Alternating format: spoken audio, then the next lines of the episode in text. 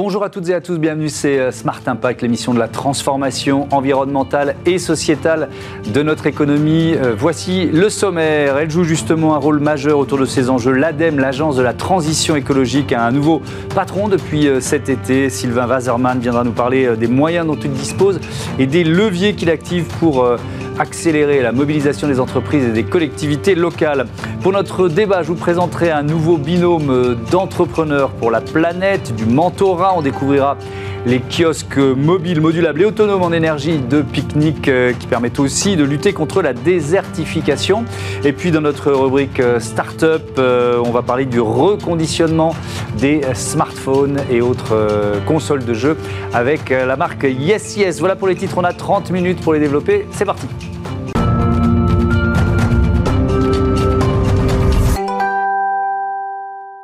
L'invité de Smart Impact, c'est Sylvain Wasserman. Bonjour. Bonjour. Bienvenue. Vous êtes donc le nouveau président de l'ADEME. Vous avez pris vos, fonctions au mois de juillet dernier. Euh, tiens, quel bilan pour démarrer vous faites euh, de, ces premiers mois? Vous avez commencé par quoi? J'ai commencé par un tour de France. Mmh. J'ai commencé par un tour de France parce que, euh, vous savez, dans ma philosophie de vie, dans mon parcours de vie de chef d'entreprise ou d'élu local, mmh. je me suis toujours dit qu'il ne faut pas trop qu'on décide tout depuis Paris et que c'est important de voir mmh. réellement ce qui se passe sur les territoires.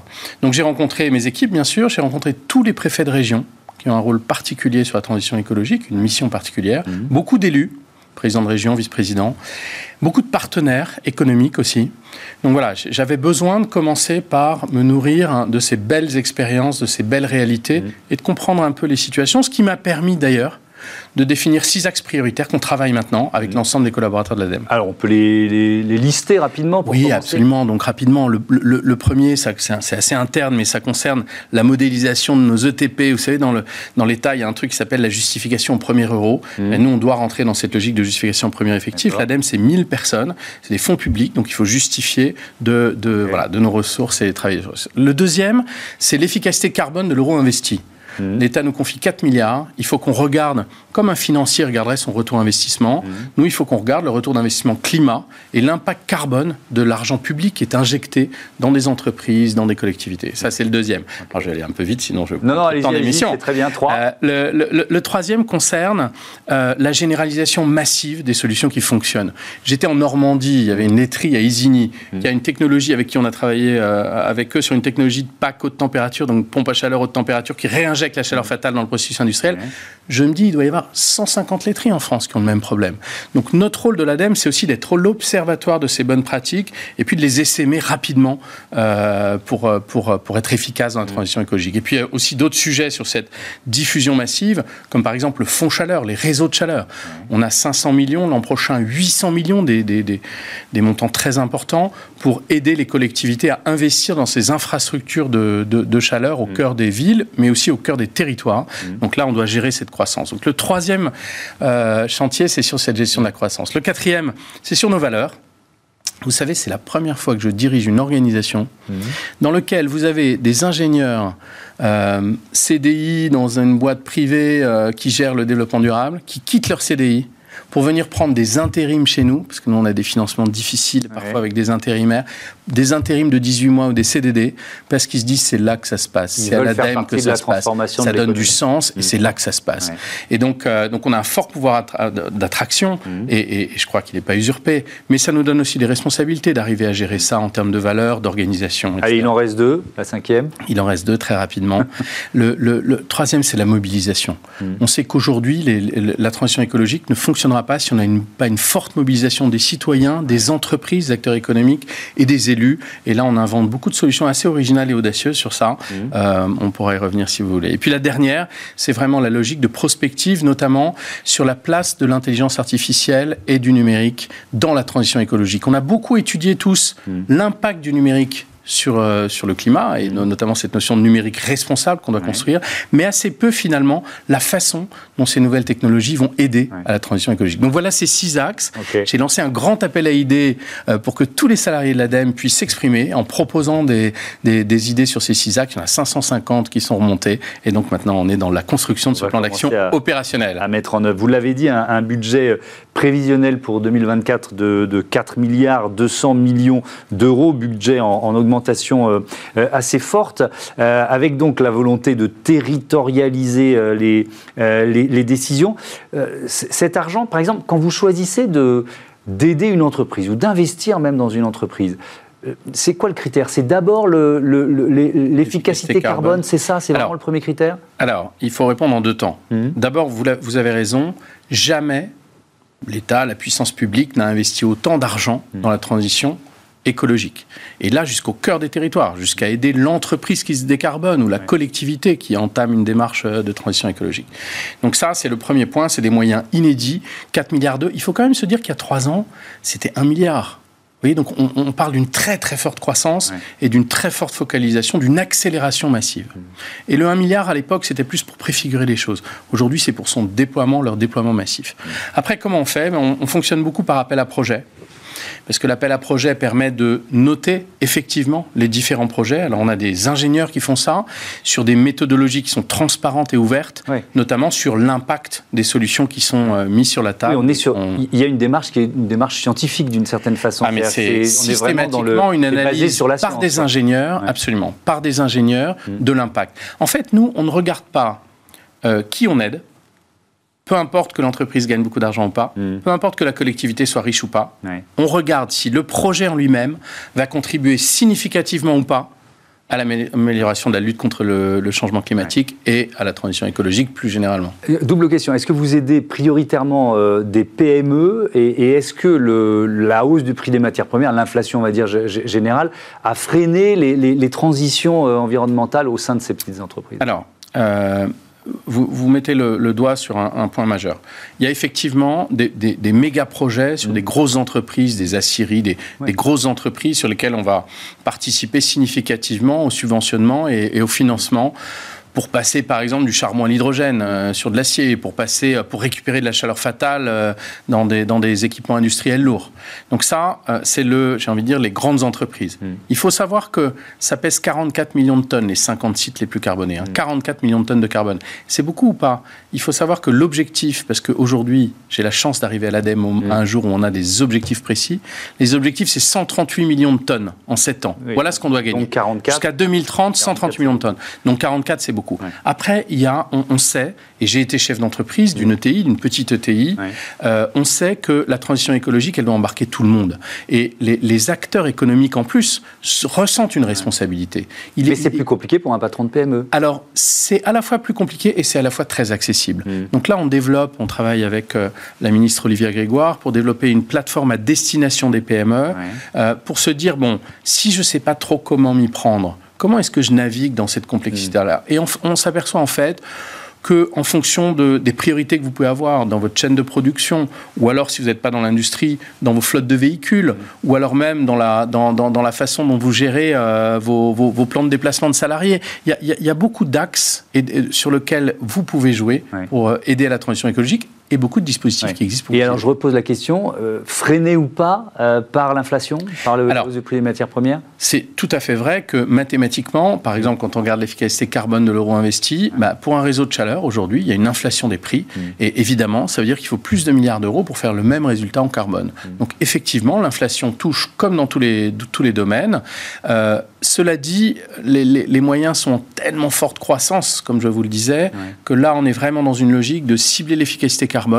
Après, c'est vrai. Euh, que l'inflation, évidemment, comme dans tous les domaines, a un impact. Hmm. Vous avez été euh, élu local en, Alsace, maire de euh, Katzenheim, député de Strasbourg. Les, collectivités locales, elles donnent l'exemple ou pas? Enfin, alors, d'abord, c'est vaste ma question, ça dépend. Non, mais c'est une vraie question. les collectivités locales, elles jouent un rôle majeur. Mm. Je ne le dis pas seulement parce que j'ai été élu local, mais euh, aujourd'hui, tous les maires s'interrogent sur euh, qu'est-ce que je dois faire, comment je veux faire, et beaucoup ont des, initiatives. La proposition qu'on est en train de travailler, c'est de se dire comment on accompagne les élus à, leur donner des clés pour décrypter la transition écologique. On a mm. plein, de, plein de projets et de, et, de possibilités là-dessus, mais comment on décrypte ça? Pour qu'à 22h30 au conseil municipal de Quatzenheim, par mm. exemple, euh, quand vous dites, tiens, bah, on a envie de planter 50 arbres, et quelqu'un qui a le réflexe de dire attention, les arbres qu'on va planter, il faut les arbres du climat de dans 30 ans. Mm. Pas la même chose qu'on a fait avec nos gars depuis 10 ans. Euh, que quand on regarde la salle des fêtes qu'on veut, sur laquelle on veut faire des travaux, mmh. attendez, on va la décarboner, échanger la source d'énergie, ou alors on va vraiment l'isoler pour. Donc quel, quel, choix on va faire? Mmh. Donc ces questions-là, mais aussi les questions de sobriété d'usage. On veut faire une salle pour les associations, mmh. mais au fait, notre école à 17h30, elle est fermée. On ne peut pas réutiliser ça. Donc vous voyez, tous ces réflexes qui, qui, qui aident à la transition écologique, mais aussi de décrypter qui sont les acteurs. Aujourd'hui, une collectivité, on peut l'accompagner, y compris financièrement, y compris avec des ressources humaines, sur euh, la façon de conduire leur, leur, plan de transition écologique, qui soit adapté à leur territoire. Donc voilà, il y a beaucoup d'actions, il y a beaucoup de leviers, mais le message clé, le message clé. C'est vrai pour les PME, c'est vrai pour les collectivités de toutes les tailles. Mmh. Le message clé, c'est un message de mobilisation. Aujourd'hui, maintenant qu'on a cet objectif précis de décarbonation, notamment, c'est un des objectifs clés de la transition écologique, mmh. et eh bien maintenant, il faut qu'on se mobilise et qu'on arrive à, voilà, à créer cette dynamique-là et à accélérer massivement la transition écologique. Merci beaucoup Sylvain Wazerman. C'est moi. Euh, sur Bismart, on passe à notre débat, le mentorat au service de l'entrepreneuriat responsable.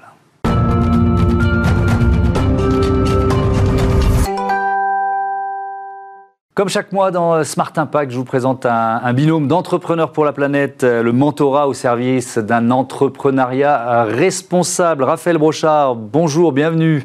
Bonjour, vous êtes euh, président cofondateur de Picnic Kiosque. Avec nous euh, en duplex, Sébastien Houm, le patron, le PDG d'Ambriva, mentor, mentor, lapsus intéressant, dans, cette, dans ce binôme. Allez, je commence avec vous. C'est quoi Picnic Kiosque? Eh bien, l'aventure de Picnic Kiosque a commencé il y a maintenant 5 ans de cela. Mmh. On est trois cofondateurs amis d'enfance, on se connaît depuis qu'on a 3 ans. Donc c'est vraiment euh, la famille, et on voulait déjà travailler ensemble, hein, mmh. c'est vraiment l'origine.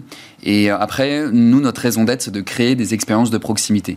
On permet à nos clients, des entreprises et des collectivités d'aller à la rencontre de leur public, et donc de créer ce lien et d'aller vers. Avec des lieux, en fait, des, des quand on dit kiosque, c'est quoi? C'est des pop-up stores, des kiosques, ça ressemble à quoi? Eh bien, l'idée, c'est de simplifier la vie euh, des utilisateurs par rapport au constat qu'on a fait historiquement et avec un engagement RSE. Donc, simplifier la logistique, limiter les impacts environnementaux, euh, des groupes électrogènes sur site, des transports, des convois exceptionnels. Et donc, comment on le fait? On le fait donc grâce au pique-nique kiosque, en effet. C'est comme, euh, si vous voulez, des caravanes, des tiny house. C'est roulant, c'est comme un principe de véhicule. C'est modulable, connecté et autonome en énergie renouvelable, ce qui permet donc d'aller partout rapidement, simplement pour faire des agences de terrain, commerce, services de proximité. Donc c'est aussi un outil de lutte contre la désertification. En effet, tout ça permet d'aller euh, donc dans les campagnes, dans les zones rurales, de créer ce lien, cette proximité sur les commerces manquants, mais également aussi de redynamiser les centres-villes. Donc ça fonctionne pour les euh, régions aussi périurbaines et urbaines pour aller effectivement recréer ce dynamisme dont on a grandement besoin. Et, euh, et donc ça permet effectivement de se placer rapidement, facilement un peu partout. Sébastien Houm, avant de nous présenter, nous parler de votre rôle de, mentor, euh, je veux bien que vous nous présentiez Ambriva en quelques mots. Une société qui est spécialisée dans la gestion des achats de devises pour les PMETI qui font de l'international, qui ont besoin de payer en dollars ou en devises étrangères pour leurs importations ou euh, pour être payés par des exportateurs en devises étrangères. Voilà ce que l'on fait. Ok, on parlera d'ailleurs d'internationalisation un peu plus tard. Euh, pourquoi vous avez choisi, tiens, d'abord la communauté euh, entrepreneur pour la planète? Qu'est-ce qui vous a intéressé dans cette démarche? Alors, qu'est-ce qui m'a intéressé dans cette démarche C'est d'être capable de pouvoir euh, mettre à disposition mes, compétences auprès d'un dirigeant euh, qui était ambitieux et qui souhaitait donc réussir euh, sa croissance avec le minimum de, avec le minimum d'impact négatif dans les décisions qu'il prenait. Et donc vous avez choisi Picnic parce que c'est comme ça que ça, se passe. On reçoit tous les mois un binôme, donc euh, euh, c'est plutôt le mentor qui choisit euh, l'entreprise qu'il va, qu'il va aider. Pourquoi vous avez choisi Picnic Kiosque? Je vous dirais que ce serait, ce serait, mentir que, que ce soit moi qui décide. Je hmm. dirais plutôt que c'est nous deux qui nous, qui nous sommes choisis. Je dirais plutôt ça. D'accord. Alors, euh, c'est un binôme qui a été créé en décembre 2022, Raphaël Brochat. Premier bilan, presque un an, euh, un an après, ça donne quoi? Alors nous, le Bantora, ça nous a accompagnés depuis le début. Pour remettre des choses dans le contexte, on est vraiment passé euh, par des organisations dès le début de, de pique-nique pour des raisons d'organisationnel pour nous, d'avoir la casquette copain d'enfance et business. Donc de pouvoir grandir ensemble et, et, de jouer sur ces deux tableaux et de pouvoir voilà, grandir personnellement et professionnellement. Mhm. Donc ça, c'était l'enjeu. Donc il y a déjà eu des expériences de mentorat avant celle-ci Oui, tout à fait. Donc on était un petit peu expérimenté. Et d'ailleurs, dans ce cadre-là, je renvoie l'ascenseur également. Aujourd'hui, je suis mentor aussi pour des jeunes entrepreneurs, notamment dans le 93 où Picnic Kiosque, on est implanté. On a notre usine de fabrication. Mhm. Donc effectivement, voilà, je aussi, je, suis, je participe à cela. Alors l'expérience de Sébastien Houm, qu'est-ce qu'elle vous a apporté? Eh bien, effectivement, c'était fait euh, de pouvoir euh, avoir du retour d'expérience, donc effectivement avec euh, de la bouteille, mine de rien. De et, je pense qu'il peut y avoir deux éléments. C'est quand on a une problématique ou un, ou un, enjeu, on peut soit tester, expérimenter et probablement se prendre un mur, ça arrive, mais demander sinon comment d'autres l'ont fait. Et ça, ça permet avec le mentorat de se dire, bah, effectivement, dans cette situation, comment as-tu pu faire? Mmh. et, et, le fait de poser des questions de sa part, Sébastien permet aussi de, euh, de prendre du recul et se dire effectivement euh, d'ouvrir un peu les chakras et de se dire voilà, il y a peut-être d'autres moyens de le faire. Parce que vous, vous l'avez créé il y a 5 ans, c'est ça l'entreprise avec euh, Nicolas Renou et, Maxime Gauthier. Vous étiez à, un moment un peu de, je sais pas, de blocage où il y avait, quels étaient les freins que vous ressentiez? Alors c'était surtout pour cadrer notre croissance. Euh, pas trop de freins. Euh, premier enjeu, effectivement, je l'évoquais, c'est l'aspect cofondateur ami d'enfance euh, plus du coup entreprise. l'aspect aussi développement, donc organisationnel, stratégique. Mhm. comment on construit les, équipes aussi au sujet du RH bien entendu. les sujets d'internationalisation et d'industrialisation pour nous en tant que constructeurs manufacturiers. Il y a des gros enjeux là-dessus. Donc, donc de pouvoir nous accompagner dans ces nouveaux enjeux qui sont vraiment dans, liés à de passer d'une start-up manufacturière maintenant à une PME. Mhm. donc c'est vrai, tous ces enjeux de transition. Sébastien Houm, euh, on, l'a dit, c'est une histoire d'amitié. Est-ce que c'est si facile de, travailler entre amis et qu'est-ce que vous avez apporté euh, euh, à ce trio finalement? Effectivement, c'est une, une, bonne question et c'est ce qui s'est passé dès le début. Hein. C'est que Raphaël me disait, parfois, j'ai pas l'impression de dire tout ce que je devrais dire. Euh, je suis un peu gêné parfois entre ma relation d'amitié que j'ai avec mes amis et ensuite mon rôle de, de, de, président et ce que je dois dire qui peut parfois être froid et brutal. Et euh, je l'ai aidé à, à, mieux agir sur ces relations interpersonnelles qui sont parfois l'élément euh, euh euh, l'élément clé à, gérer, puisque c'est là où les problèmes peuvent commencer et, se, se, et ce, je dirais, est de plus en plus prégnant finalement dans, une, dans la gestion d'une entreprise et aller parfois au clash et euh, à ne plus avoir les mêmes, les mêmes valeurs et euh, les, le même projet d'entreprise. Oui, il fallait anticiper là-dessus. Dans, dans, cette, allez-y, allez situation, et dans cette situation d'ailleurs, euh, moi je n'étais pas là pour le conseiller. J'étais surtout là dans une démarche de coaching et, et notamment dans cette démarche de coaching, c'est de l'aider à trouver ses propres solutions par lui-même. Ça, c'était vraiment difficile de, de, se dire les choses entre potes, en quelque sorte alors, on se l'est dit, euh, bien entendu. Euh, et de temps en temps, euh, c'est pas si facile. On, on, a traversé, nous, en 5 ans, des périodes compliquées, d'un point de vue déjà planète, mmh. a priori. Et, puis, en, tant qu'entreprise, nous, notre secteur aussi, à l'origine de clientèle, est l'événementiel. Donc, forcément, vu le contexte sanitaire qui mmh. est passé, on a eu des difficultés là-dessus. Dès notre deuxième année, on s'est pris ça.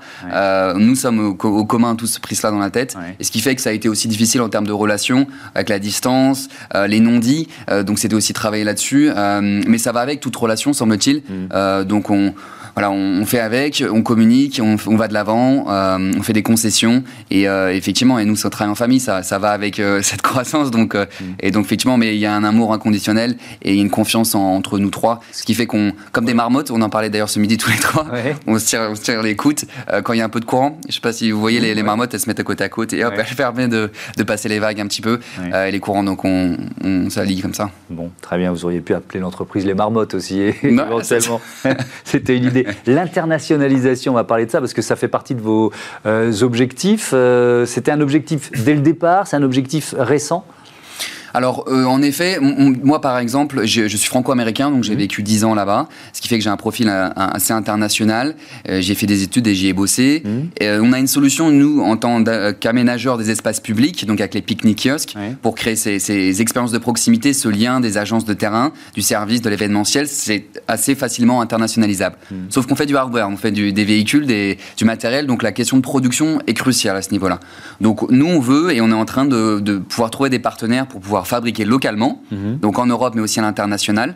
Et on discutait d'ailleurs avec Sébastien aussi du Québec, où je vais dans deux semaines pour pouvoir affiner les partenariats locaux, de pouvoir fabriquer localement et distribuer localement, c'est très important en termes donc de création d'emplois, de création de valeur sur les territoires sur lesquels on s'implante et d'apporter notre concept pique-nique kiosque, mhm. l'ingénierie, le marketing et notre savoir-faire d'une manière générale. Euh, Sébastien Houm, euh, cette stratégie sur l'internationalisation, elle était euh, claire Qu'est-ce que vous avez apporté sur cet aspect? Effectivement, euh, au départ, euh, lorsqu'on parle international, euh, on n'a pas forcément d'idées. on a des idées préconçues plutôt, je dirais. On va dire tiens, on va aller sur ce pays parce que c'est à l'air exotique, je me vois bien y vivre, ou j'ai de la famille qui, qui y vit. Mais ça, c'est une mauvaise, c'est un mauvais choix. Il faut clarifier son, clarifier son besoin. Et son besoin, c'est pas le sien, c'est le besoin de l'entreprise. L'entreprise doit trouver son marché et elle doit se poser des questions. Et pour cela, j'ai aidé donc Raphaël et son équipe à bénéficier d'un réseau d'interlocuteurs français et local dans les pays étrangers via donc euh, le CCEF, c'est le Conseil du commerce extérieur de France, et l'OSCI, euh, qui, euh, qui est une, organisation, une organisation personnalisée d'entreprises privées d'accompagnement à l'international qui complète ce que fait la Team France Export et Business France à travers d'offres packagées hein, pour ces institutions publiques.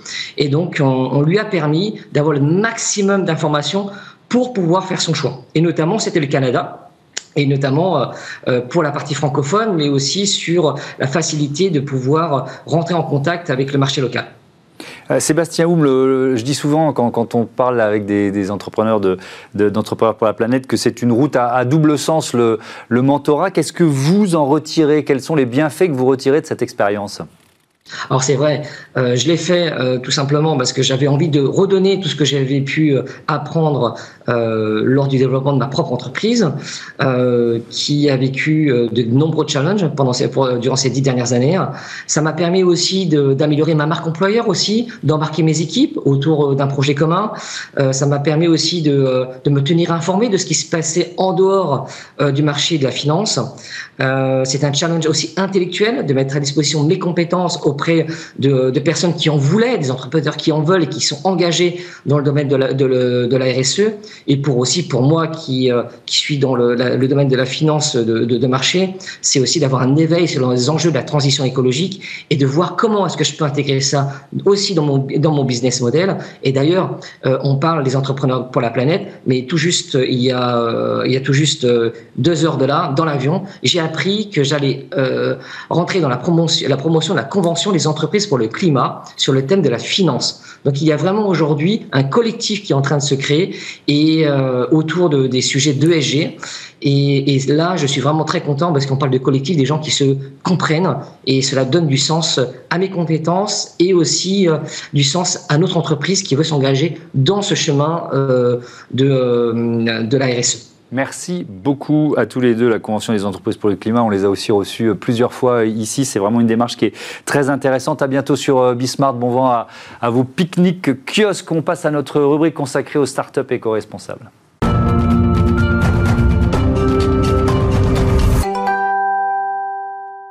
Smart Ideas, la bonne idée du jour est signée David Mignot. Bonjour, vous êtes le cofondateur de Yes Yes, entreprise créée en 2017 avec Christophe Perrin. Et votre métier, c'est le reconditionnement et la revente de, quoi? De nos objets électroniques, c'est ça? Oui, c'est le reconditionnement de produits électroniques euh, et euh, ensuite la revente auprès mmh. de particuliers d'entreprises. Donc on se parle de smartphones, euh, d'ordinateurs, mmh. de tablettes, de consoles de jeux et aussi d'enceintes.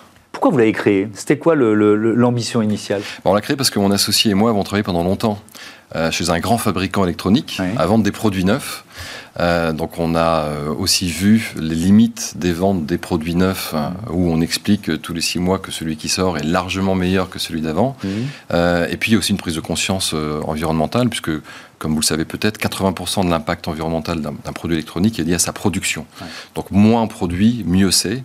si on prend l'exemple d'un smartphone, il a une durée de vie de 6 à 7 ans, mais on le change, nous, Français, tous les 3 ans. Donc il faut donner euh, des nouvelles vies à ces produits et les reconditionner dans de bonnes conditions. Mais c'est ce que vous expliquez. L'économie euh, numérique, l'industrie numérique, elle s'est créée sur ce modèle.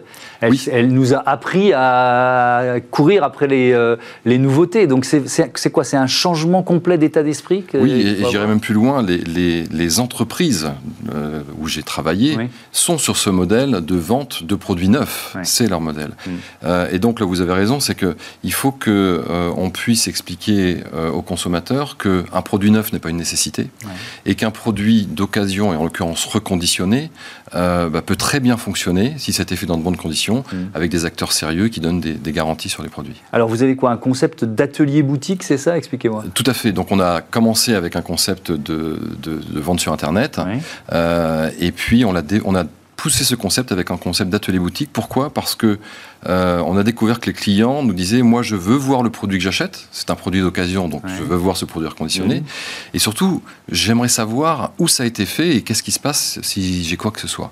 Et donc on a lancé il y a maintenant un an et demi euh, notre premier atelier boutique à Caen, donc une très belle boutique avec 200 euh, mètres carrés de surface de vente, et comme son nom l'indique, vous avez à la fois les produits qui sont présentés, mais vous avez nos techniciens qui sont présents on ici. Les, on les voit, on, les, voit, travailler.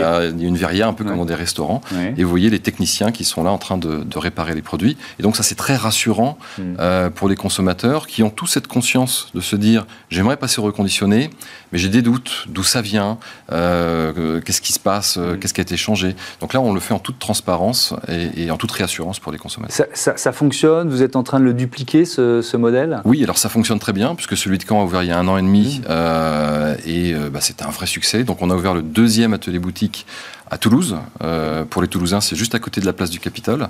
Euh, on a ouvert cet été. Et l'objectif, c'est évidemment d'en ouvrir d'autres, d'en ouvrir une dizaine, une douzaine dans chaque région de, France dans les prochaines années. Avec aussi un, engagement euh, sociétal, notamment en matière de, réinsertion des jeunes, c'est ça? Oui, tout à fait. Alors il y a un engagement environnemental qui est important à préciser, parce que tous nos produits viennent de France, euh, viennent du marché français, euh, pour des raisons d'économie circulaire évidente. Mhm. Hein. Et comme vous le précisiez, il y a également un engagement social, puisque on fait de la réinsertion de jeunes de moins de 25 ans avec la mission locale de Caen ou de Toulouse, donc qui sont en échec scolaire ou professionnel. Mhm. On travaille aussi avec des entreprises adaptées, euh, notamment à Caen, une entreprise qui s'appelle Handijob, qui fait de la réinsertion de personnes en situation de handicap. Si, on revient à, l'enjeu euh, environnemental, vous l'avez évoqué en nous rappelant que le, bilan carbone d'un produit électronique, c'est d'abord sa, euh, sa, fabrication. Mais qu'est-ce qu'on économise quoi? C'est-à-dire que vous, est-ce que vous avez fait votre bilan, euh, votre bilan d'impact positif en quelque sorte depuis que vous avez créé l'entreprise? on, on, suit nous tous les mois le nombre de produits qu'on a reconditionnés et quelle est l'économie globale qu'on a qu'on, a générée.